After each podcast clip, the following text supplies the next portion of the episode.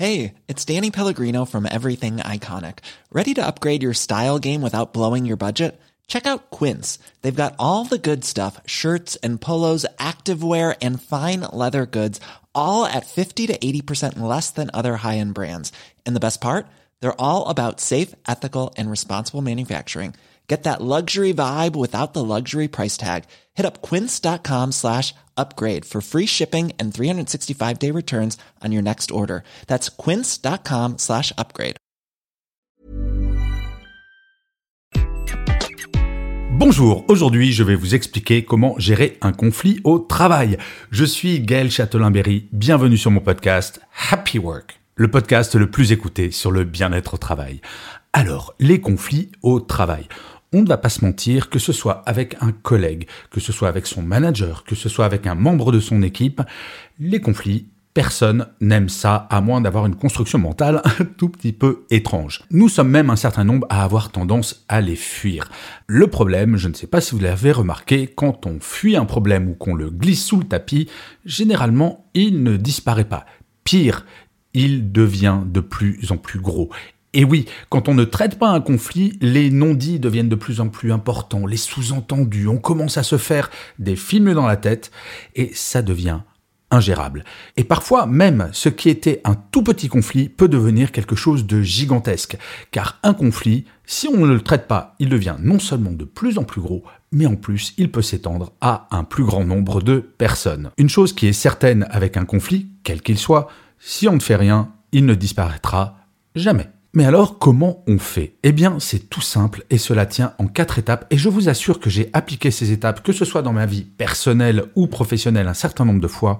Je vous l'affirme, je vous le garantis, cela fonctionne. La première étape, c'est de comprendre les causes du conflit. Avant de faire quoi que ce soit, avant de parler avec qui que ce soit, il faut essayer de comprendre. Et pour comprendre, il faut surtout sortir de l'émotionnel. Essayer de trouver des explications concrètes conflit. Oui, parfois ce n'est pas simple parce que c'est irrationnel, mais il faut malgré tout se forcer à revenir sur du cartésien, car quand on est dans l'émotionnel dans un conflit et que vous avez deux personnes qui sont dans l'émotionnel, c'est exactement ce que je dis quand je parle du chihuahua.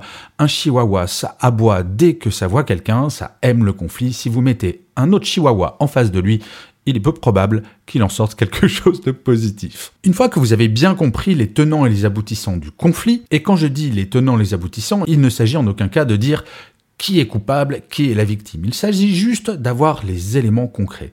La deuxième étape, eh bien, c'est de se réunir avec la personne avec qui vous êtes en conflit et de le faire en tête à tête. Ne jamais, mais vraiment jamais traiter un conflit en public, car la personne va se sentir agressée et cela va rajouter problème.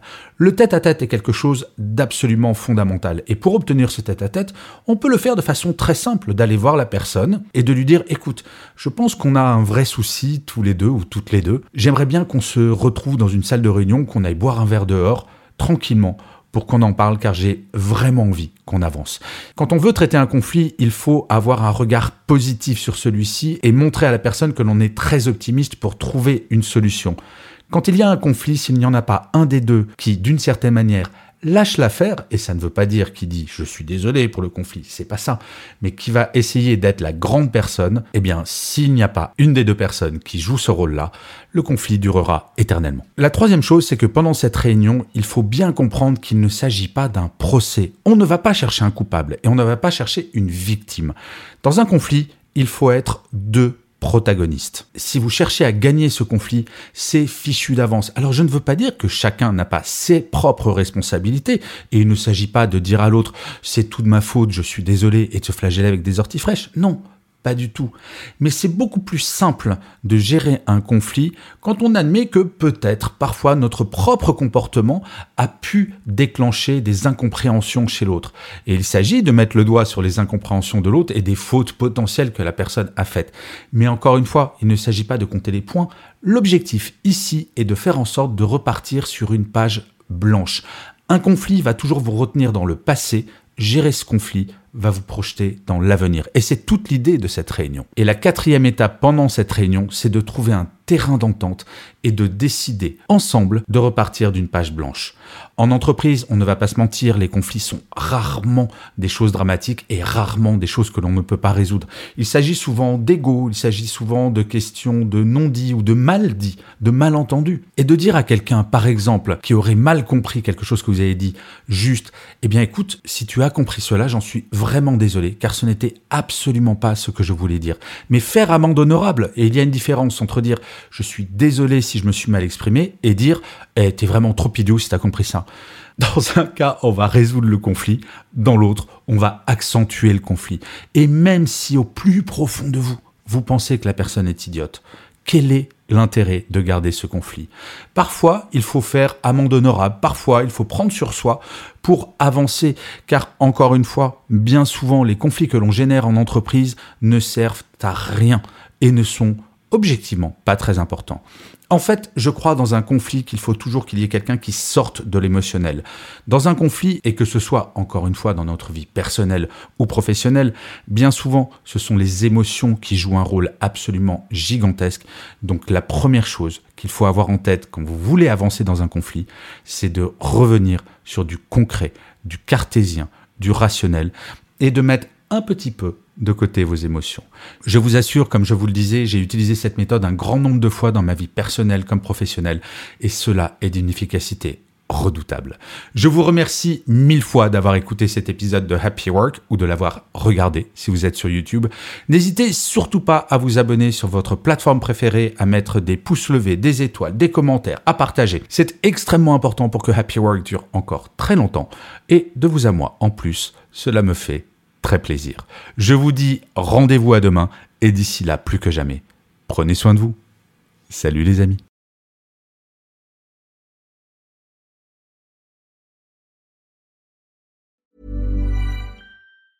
Planning for your next trip? Elevate your travel style with Quince. Quince has all the jet setting essentials you'll want for your next getaway, like European linen, premium luggage options, buttery soft Italian leather bags, and so much more and is all priced at 50 to 80% less than similar brands. Plus, Quince only works with factories that use safe and ethical manufacturing practices.